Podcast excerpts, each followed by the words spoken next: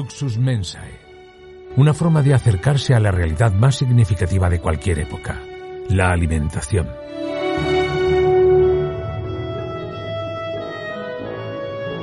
A través de ella conoceremos la historia de la humanidad, su cultura, su historia, los protagonistas, los productos y por supuesto la gastronomía. Luxus Mensae, un podcast producido por Rafael González y escrito y dirigido por Almudena Villegas. Buenas tardes, buenos días o buenas noches, depende de en qué momento del día nos escuches y desde qué latitud lo hagas. Bienvenidos a una nueva edición, un nuevo episodio de Luxus Mensae que abrimos como siempre mirando hacia el mundo, porque el mundo ha estado también representado en la reciente feria del turismo en Fitur 2023 y de alguna manera esta feria pues ha marcado un poco el desarrollo del episodio de hoy, pero solo un poco y será al final. O quizás eh, en su totalidad, porque vamos a porque vamos a viajar de la mano de Almudena Villegas hasta las misiones jesuíticas de Paraguay, que es yo creo que un tema apasionante y que no puede ser tratado mm, nada más que de forma magistral por una historiadora y escritora como Almudena, a quien ya saludamos. Almudena, muy buenas, bienvenida, muchas gracias por estar con nosotros una semana más. Hola a todos. Rafa, pues muy bien, muy bien contigo, con los luxus mencianos, así que estamos todos ahí, que están todos dándole al like ya, ya colapsando las redes y dándole al like para que veamos ahí que, están al otro lado. Pues eh. sí, es verdad que nos vamos al otro lado de la mar oceana y, y vamos a hablar de esa, de esa gente tan interesante que siguen vivos, que sus, que, que, sus raíces siguen ahí vivas y que nos han traído, es verdad, hasta la Gran Feria Internacional del Turismo, que es FITUR, este año 2023, que han tenido una especial presencia y que además, eh, no solo la presencia en la historia, en la gastronomía, sino que además han recibido una importantísima distinción. El país, Paraguay, estamos hablando de Paraguay, al cual le dedicamos, ¿te acuerdas? Al principio de la andadura de Luxus Mensae, creo que le hemos dedicado alguna, algún capítulo a su gastronomía, que está posicionándose, lleva varios años en una posición muy interesante. Y además, a mí me gusta mucho de Paraguay una cosa, es que no, no es la gastronomía que, que vas a encontrar en cualquier sitio, sino que todavía mantienen esa inocencia en la gastronomía, del manejo de platos tradicionales, el consumo de, sus productos, de la sencillez, que al final y al cabo esa sencillez es la riqueza de la gastronomía, lo que los diferencia y por lo que la gente, pues al final quiere viajar a un sitio de estos, ¿no? Teniendo en cuenta que la inocencia es una cosa que cada vez dura menos o encontramos en menor número, pues se agradece esa inocencia que tú resaltas de la gastronomía paraguaya. Así, así es. Todavía tiene esos sabores que están bastante puros. Hombre, hay una alta gastronomía también y conozco a bastantes cocineros eh, eh, paraguayos eh, en concreto que, hacen alta gastronomía, pero es verdad que todavía esos sabores de la yuca, del maíz, de sus distintos tipos de maíz, pues todavía prevalecen, son suaves. Hace unos días hablaba con un diplomático paraguayo y me decía que ellos sus, los, platos españoles les parecían muy fuertes. Por el comino, por el ajo. Y yo decía a mí que me parece el Mediterráneo tan rico, tan extraordinario, no son comidas picantes, pero es verdad que al compararlo con los suyos, que son eso, a base de maíz, de mm. yuca, que ya sabes que es muy suave, con un queso, que es el queso paraguay, también muy suave, pues sí es posible que noten una diferencia importante. Por eso hablaba de esa inocencia todavía y que no la, que no la pierdan, porque verdaderamente es algo que la gastronomía pues es muy valioso. La gastronomía sudamericana, sí, la gastronomía sudamericana evidentemente está marcada por la presencia de España y de alguna manera entiendo que la del Paraguay en concreto además eh, viene dada por la labor que las misiones jesuíticas desarrollaron allí, ¿no, Almudena? Allí ocurrió algo absolutamente fascinante. Sí interesantísimo en cuanto al desarrollo de la vinculación de los conquistadores con los pueblos autóctonos.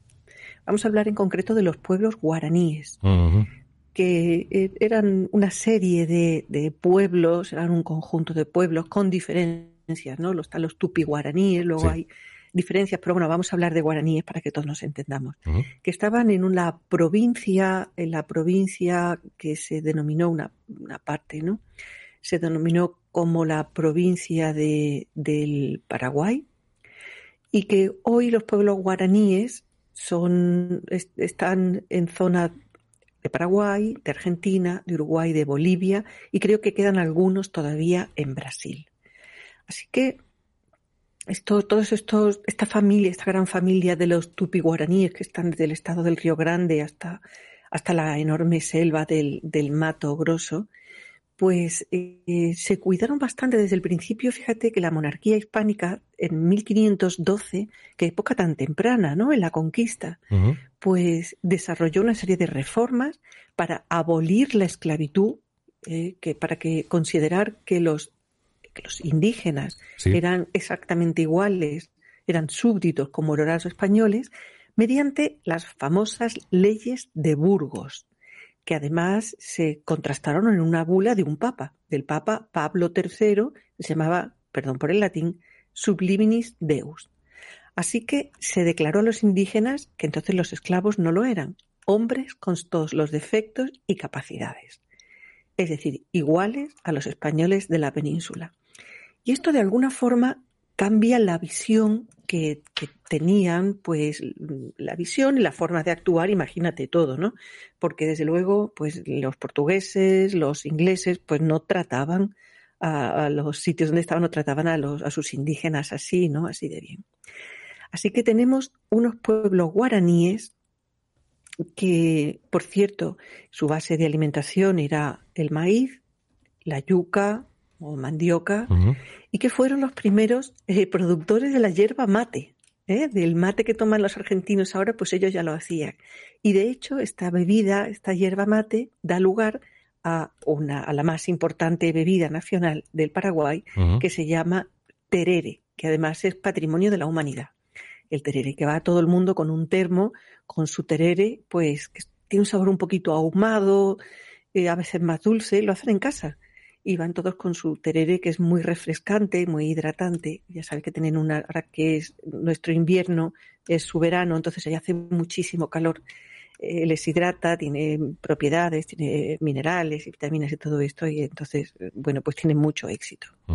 Así que esa gastronomía tupi-guaraní que se encuentran, pues eh, era, mm, en cierto sentido, ellos se basaban en una muy pequeñita agricultura, muy poquita, y en la caza y pesca principalmente, porque estos guaraníes eran recolectores. ¿Qué ocurre? Bueno, pues que en, a principios del siglo XVII, en 1603, el gobernador de Nueva Andalucía, del Río de la Plata, que se llamaba, fíjate qué nombre tan bonito, Hernandarias, ¿eh? modifica la legislación sobre el trabajo forzado de los indígenas que se les había obligado, a pesar incluso a veces de esta, de esta ley de los reyes católicos, ¿no? Ellos estaban, eh, estaban, digamos, organizados en una cosa que se llamaban mitas y encomiendas. Y ellos crean un sistema nuevo que serán las misiones, que le llaman misiones o reducciones.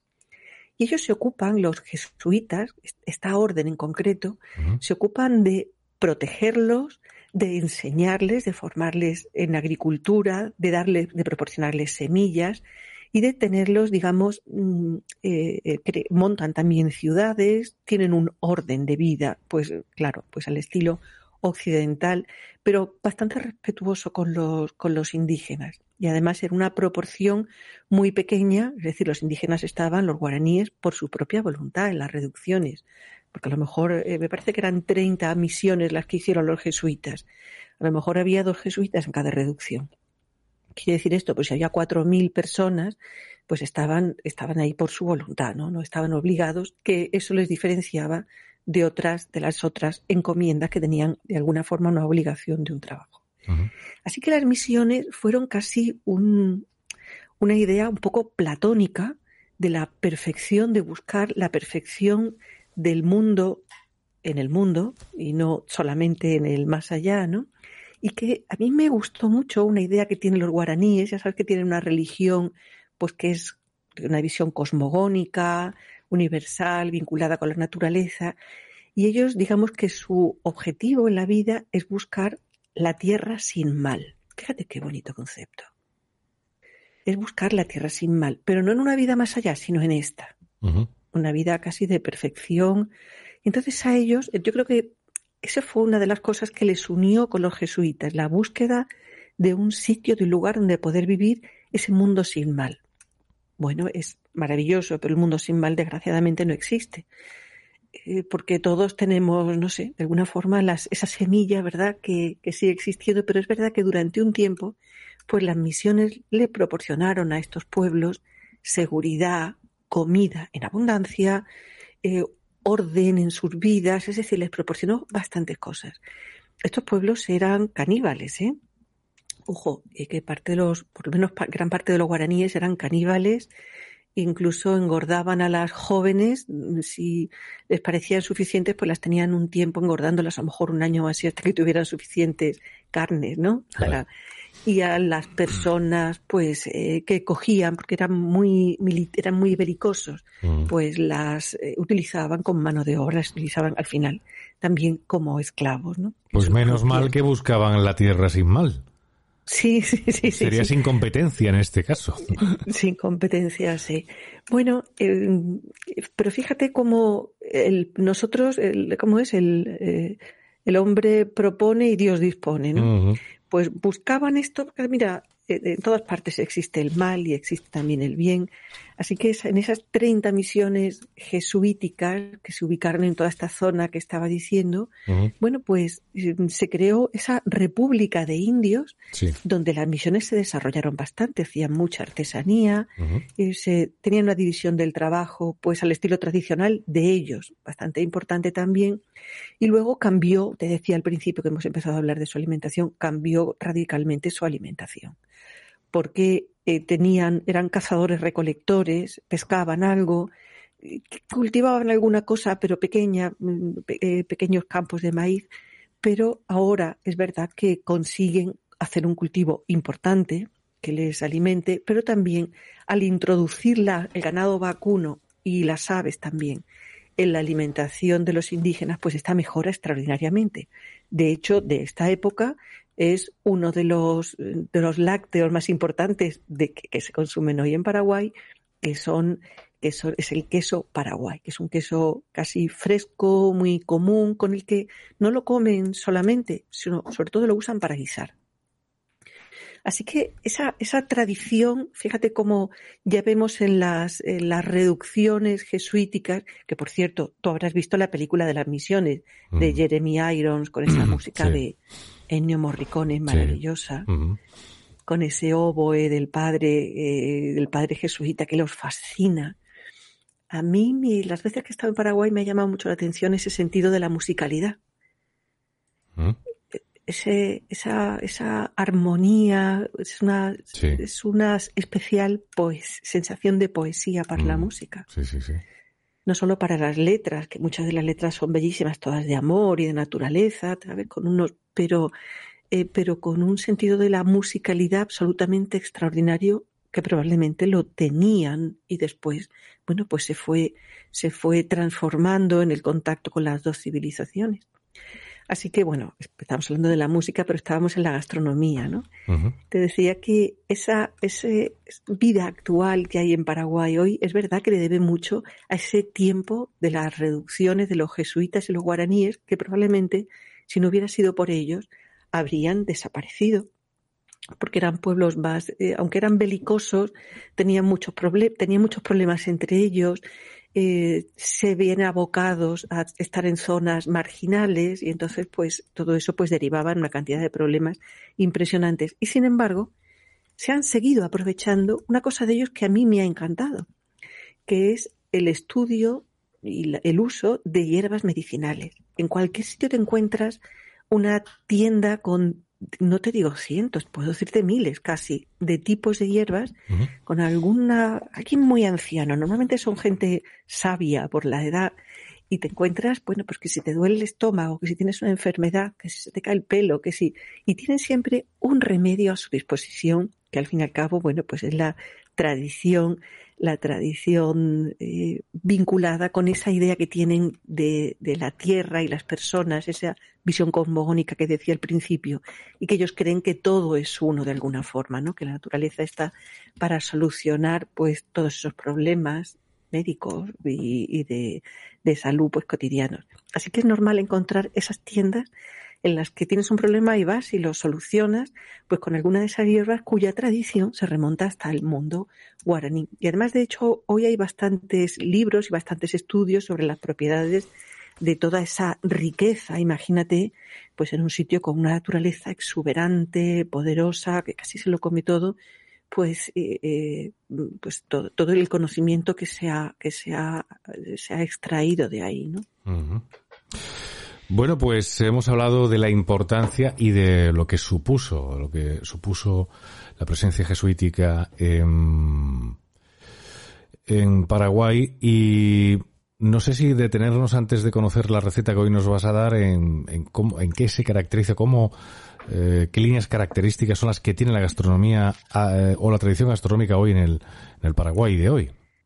Claro, es que hoy ha pasado una cosa importante. Uh -huh. Es decir, basado, que hemos dado una pincelada nada más, pero es verdad que basado en ese riquísimo pasado de relación entre jesuitas y guaraníes, de sí. la que nacen las misiones, pues la Academia Iberoamericana de Gastronomía le ha concedido a Paraguay la distinción como capital iberoamericana de la cultura gastronómica de las misiones. Una, un nombre muy largo, pero verdaderamente descriptivo, ¿no?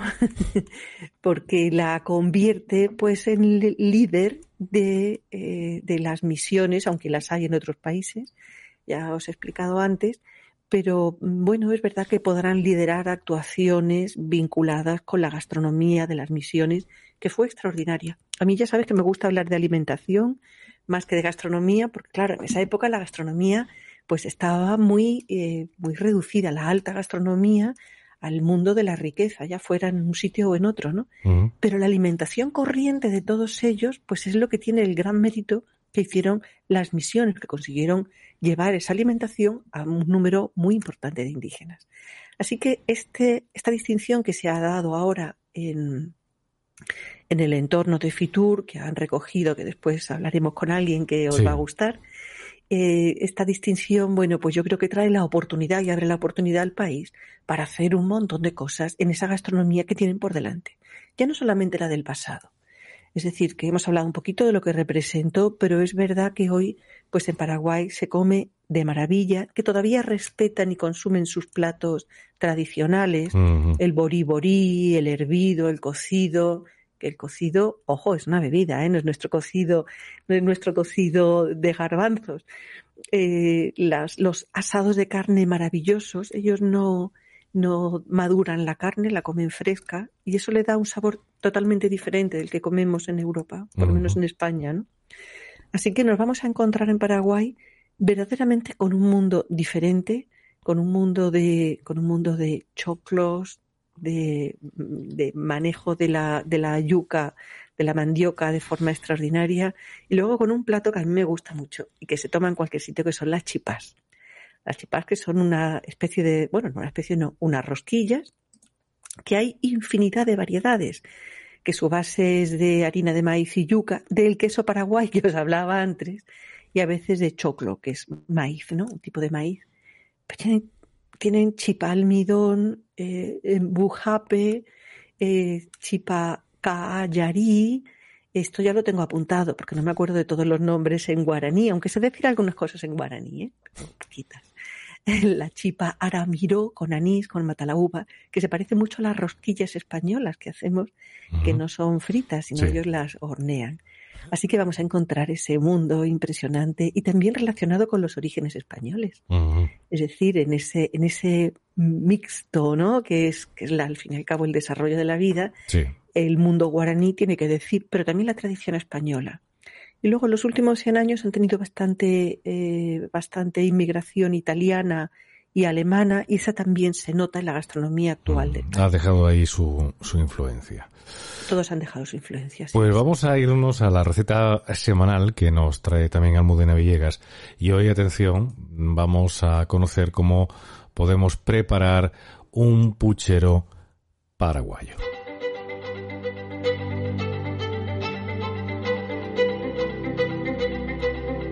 Pregunta que yo te hago, Almudena, es ¿podremos encontrar los ingredientes adecuados para ello? Sí, vamos a encontrarlo. Os vamos a dejar recetas en, la medida de lo posible fáciles, que podéis hacer casi en cualquier punto del mundo. Los que estáis en Canadá, que sabemos que tenemos oyentes, probablemente lo vais a encontrar también. Hola Canadá. Así que, hola Canadá, hola Austria, hola China. Aquí estamos desde Luxus Mensa, os vamos a dejar un guiso eh, de origen paraguayo que vais a poder hacer en casa. Apuntad, coger el lápiz. Vamos a, a comprar medio kilo de falda, de carne de ternera, una carne de ternera para guisar. Cualquier tipo os va a servir, ¿no? He dicho falda, como podría ser cualquier otro. Vamos a coger una cebolla, la vamos a picadita, un par de dientes de ajo también picaditos, un pimiento igualmente picadito, un par de zanahorias, unas buenas patatas para, para cocer, esas patatas que sueltan un poquito de almidón, ¿no? Unos 100 gramos de arroz, eh, dos litros de agua más o menos, si tenéis caldo mejor todavía, un, un trocito de algo que ellos llaman una palabra muy bonita, zapallo, es una calabaza, y dos choclos, dos mazorcas de maíz cortados en rodajas. También es una preparación muy extraña para nosotros en Europa, pero así lo hacen. Y después un poquito de aceite vegetal. Ellos usan normalmente maíz. Ya sabéis que yo uso aceite de oliva virgen extra, porque sí, es verdad que esta es una de las características de nuestro programa. Vamos a hacerlo fácil. Vamos a cortar la carne en trozos, la vamos a, dorar para que se selle, para que no se vaya todo el sabor. Y después eh, vamos a, poner sobre la carne la cebolla, las zanahorias, el pimiento y el ajo que hemos preparado antes. Lo vamos a dar una vuelta con un poquito de, ese aceite que tenemos de, maíz o de virgen extra. Vamos a añadir la, la, mm, la zanahoria no, el maíz ese cortado en, rodajas con la mazorca entera. ¿eh? ¿Chocla era? Choclo. Choclo. El choclo. Y lo vamos a dejar cocer aproximadamente 45 minutos. Cuando llegue a hervor, entonces lo bajáis un poquito y lo dejáis tapado. Si lo podéis hacer en una olla de barro, que he tenido oportunidad de tomarlo, maravilloso, será infinitamente mejor. Cuando haya terminado esa cocción, vamos a añadir las patatas peladas y cortadas, el arroz, la calabaza y lo vamos a volver a hervir 15, 20 minutos, algo así. Probad de sal, a ver si necesita o no, y después servir caliente. Es un guiso extraordinario, original. Yo lo he probado en varios sitios de América, de la América hispana, y muy diferente en cada sitio, pero es verdad que estos días de invierno que está apretando el frío mucho, pues este... En el hemisferio norte, ¿no? En el hemisferio norte el puchero no es ahora mismo para el hemisferio sur, pero en el hemisferio norte, dadle, porque os va a reconfortar casi hasta el corazón. Bueno, si esto lo escucháis dentro de unos meses, cuando sea verano en el hemisferio norte, en el hemisferio sur nos lo agradecerán. Sin duda Seguro. es que hay que oír los episodios de Luxus Mensae varias veces al año. Sí, sí, sí. Porque siempre aportan algo nuevo. Receta de puchero paraguayo ha sido la receta que hoy nos ha traído nuestra querida amiga Almudena Villegas, con quien vamos a llegar como cada día al cierre aquí en Luxus Mensae.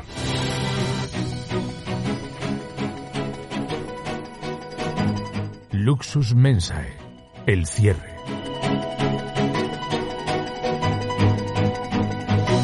Pues Almudena sí que ha girado una visita a Fitur, a Madrid, estuvo la pasada semana y eh, pudo hablar con algunos de los protagonistas que estuvieron en esa Feria Internacional de Turismo, que por otra parte es una de las más importantes, si no la más importante del mundo, ¿no? Sí, sí, no lo tengo para la menor duda, la más importante del mundo. De hecho, desde fuera de España la gente se da tortas por venir la Fitur, que es una feria agotadora, porque es un edificio enorme, grandísimo. Además de verdad. No pasa nada. Cada vez que vamos, venimos rendidos. Sí, sí, sí, sí. Entonces, eh, bueno, pues hay que tomárselo con tranquilidad. Sí. Con tranquilidad. Quien quiera ir de verdad a trabajar, que se lo tome con tranquilidad, se lo recomendamos desde aquí. Es verdad que hay muchísimos actos. Es que se anda, se anda mucho en Fitur, pero no te das cuenta.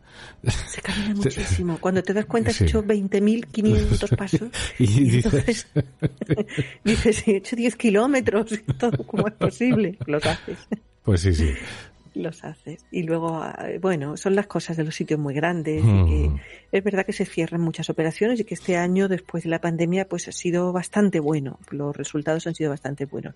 El caso es que nos vimos en Fitur para la firma de, para la firma de este acuerdo de la capitalidad de las misiones para Paraguay, ¿no?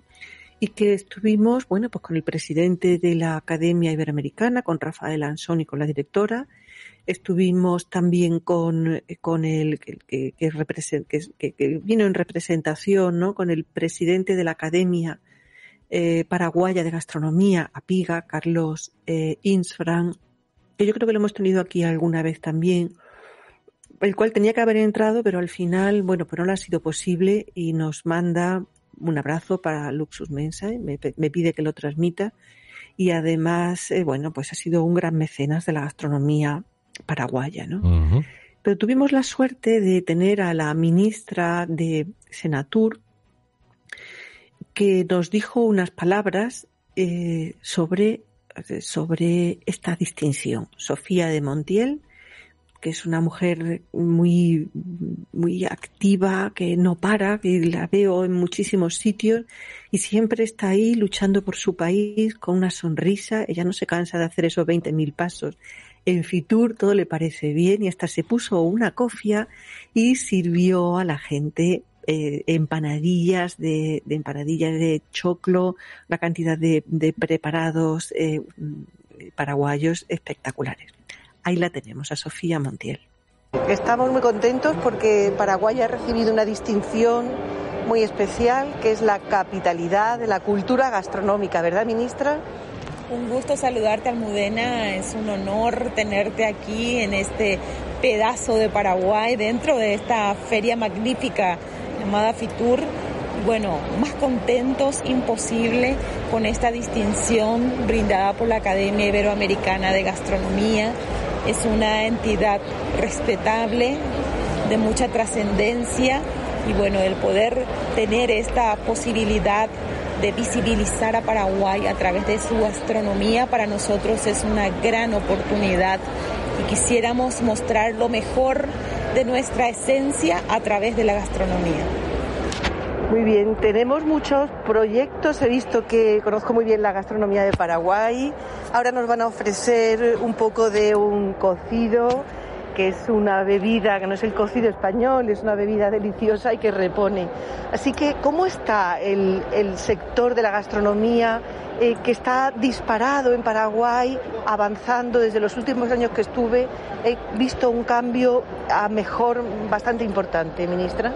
Sin lugar a dudas, la gastronomía paraguaya ha tenido un proceso satisfactorio de mejora en cuanto a la infraestructura, cocineros, maestros, investigadores, juntos trabajando de manera a mostrar una cocina creativa, utilizando nuestros ingredientes ancestrales, originarios, manteniendo nuestra esencia, pero vinculado a la creatividad, mostrando platos innovadores utilizando nuestros ingredientes tradicionales. Eso es lo que no queremos perder, nuestra esencia.